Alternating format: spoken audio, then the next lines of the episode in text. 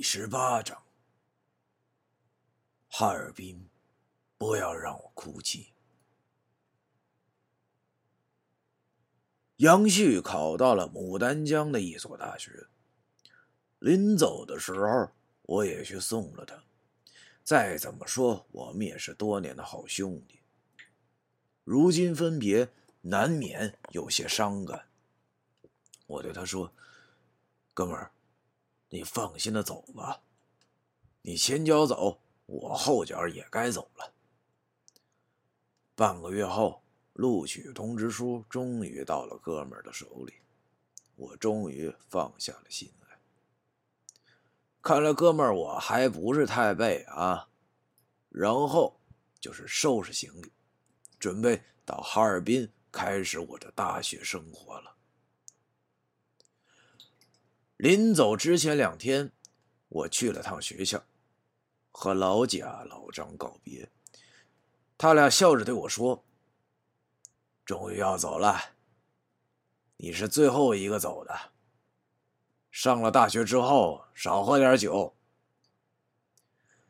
说实在的，没走的时候想要走。”这回真的要离开这个住了将近二十年的家乡，我的心中还充满了不舍。我对他俩说：“没事儿，我会回来看你们的。”他俩是我见过最好的老师。直到很多年后的今天，我心中也是这样想的。我记得。我背好了行李要出家门上火车时，我父亲送我。我奶奶哭了。我对她讲：“等我放假就回来，你们不用担心我。”可是我从小就在我奶奶身边。那时看到老太太的眼泪后，我强忍着让眼泪不让它掉落下来，直到我走出了家门后。背对着奶奶，眼泪便再也止不住，夺眶而出。真希望时间能慢些走。听着我父亲的嘱咐时，我想着。火车进站了，我上了火车，坐在车座上望着车外的父亲，他好像也哭了。为什么我们这一家都这么喜欢哭呢？火车缓缓的开了，我望着车窗外面。再见了，我的故乡，哈尔滨，我来了。哈尔滨，这个我住了差不多快六年的地方。我觉得还是应该尽量少占用字数的为大家介绍一下。属于中国十大城市之一的哈尔滨是黑龙江省省会，是中国著名的历史文化名城和旅游城市之一。特殊的历史进程和地理位置造就了哈尔滨这座具有异国情调的美丽城市，素有“冰城”“天鹅顶上的珍珠”。东方莫斯科之称。我那次第一次来到这么大的城市，一下了火车就傻眼了。我第一次见到这么多人，匆匆的行人中还夹杂着不少大鼻子老外，看来是俄罗斯人。我深呼了一口气，闻着这和家乡截然不同的陌生城市的气味。自言自语的说：“阿玉，等着我，我来了。”由于补报生没有校车接，我只能自己找。先看了下地址，在友谊路某某号。我哪知道友谊路在哪儿啊？于是拦了辆出租车。哈尔滨的出租车是九块起价。这让我这个从小县城来的山炮觉着贵，这是实话。有这些钱，足够在我家乡连打四辆小岗田满街转了。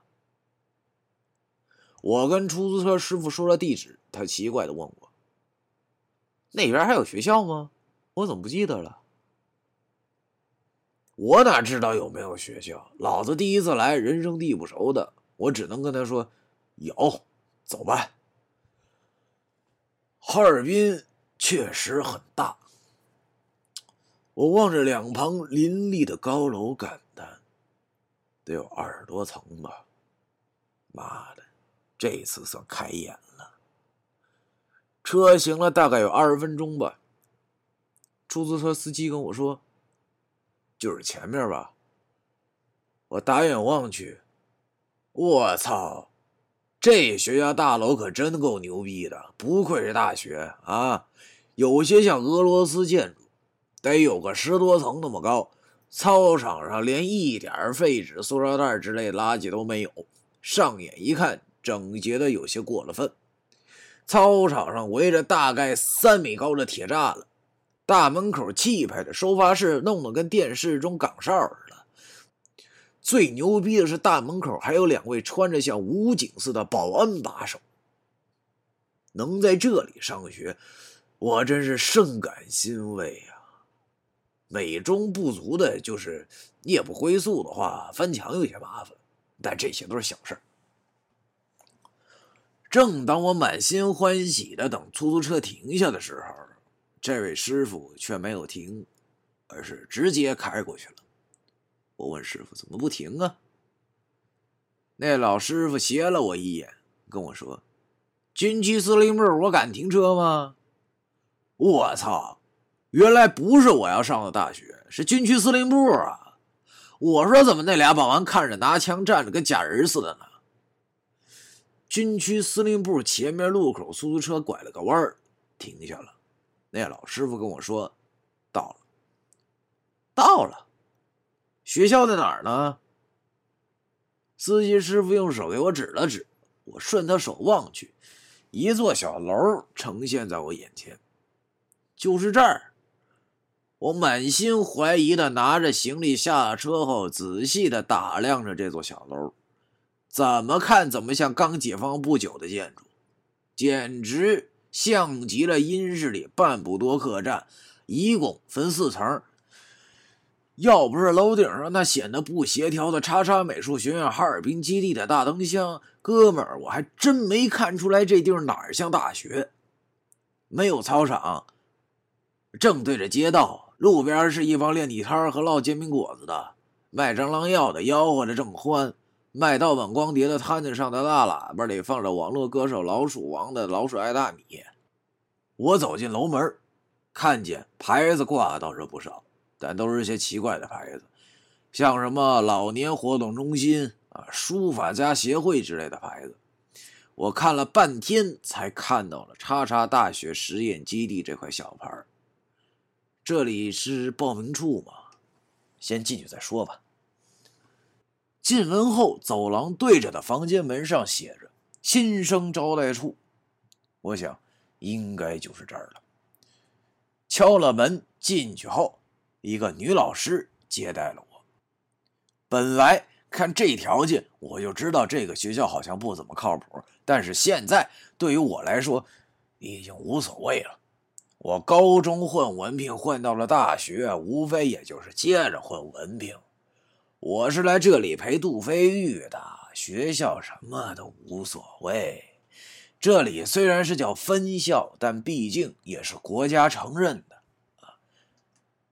交好学费后，那个女老师说是领我去学生宿舍，后带着我又走了两条街道，到了这个学生公寓。我敢打赌啊！这个所谓的学生公寓也是属于刚解放时的建筑啊，三层小楼。让我确定他的年龄的原因是楼顶上竟然还有颗水泥红星，上面模糊的写着“一九五三”。算了，哎，这一些都无所谓，无所谓。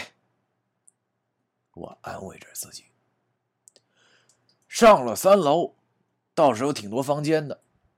有的房间还不时传来打闹声和放 CD 的声音。那个老师找来了宿舍阿姨，让她帮我安排起室后就走了。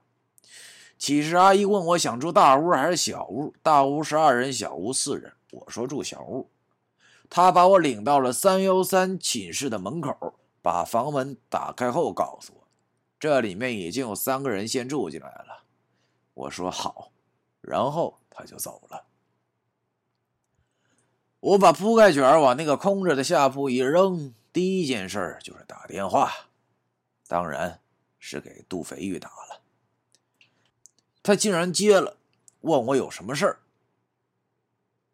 听这声音挺冷淡，难道他还在生我的气？我开心的对他说：“阿玉，我到哈尔滨了，你什么时候有时间，我去找你。”那边哼了一声后，淡淡的说：“不用了，我们分手吧。”什么？那说分手？我懵了，有点不相信这是真的。老子千辛万苦来到哈尔滨，第一天你跟我分手，这不是电视剧吧？这就是电视剧里也没有这么玩人的呀，应该他还在生我的气吧？不行，我得跟他解释。那天我真没跟关羽做什么出格的事儿，可是怎么和他解释呢？跟他说关羽困了，借我肩膀当枕头。说起来，这个解释连我自己都不相信，但是事实却是如此啊！我只好跟他解释。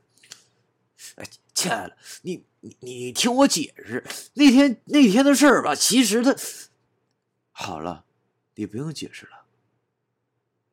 那边打断了我的解释，他在电话那边用冷漠的语气对我说：“我有新男朋友了，你以后不要再给我打电话。”听完到他这句话的时候，我心中忽然莫名的伤心和愤怒。这让我想起了我母亲，太过分了！不管你真有男朋友，还是因为气我，我问他：“你为什么要这么对我？你知道我为了来陪你，现在来了个什么样的学校吗？”电话那边的他笑了，然后狠狠的对我说：“呵呵，我说过，我恨男人。”你们都是一个样背叛了我，我就要报复你，滚！以后不要再给我打电话了。其实我清楚的记得他这句话里还有一个“操”字但是我没忍心打出来。那是他第一次骂我，也是最后一次。他挂了电话，我此刻才真正的注意到，我现在。处在一个完全陌生的城市，只剩我一个人，要在这里度过三年的大学生活。要说起来，刚上大学第一天就失恋，哥们儿，我也算是一号人物了。人生就像是在拉屎，有时候无论你多努力，到最后也只是挤出个屁来。但是想想我那时的状态，完全是放屁都能崩出屎，拉屎能抠破纸的状态。我自嘲的笑了，笑着笑着，眼泪也就跟着掉了下来。我把眼泪擦掉，福不双至，祸不单行啊！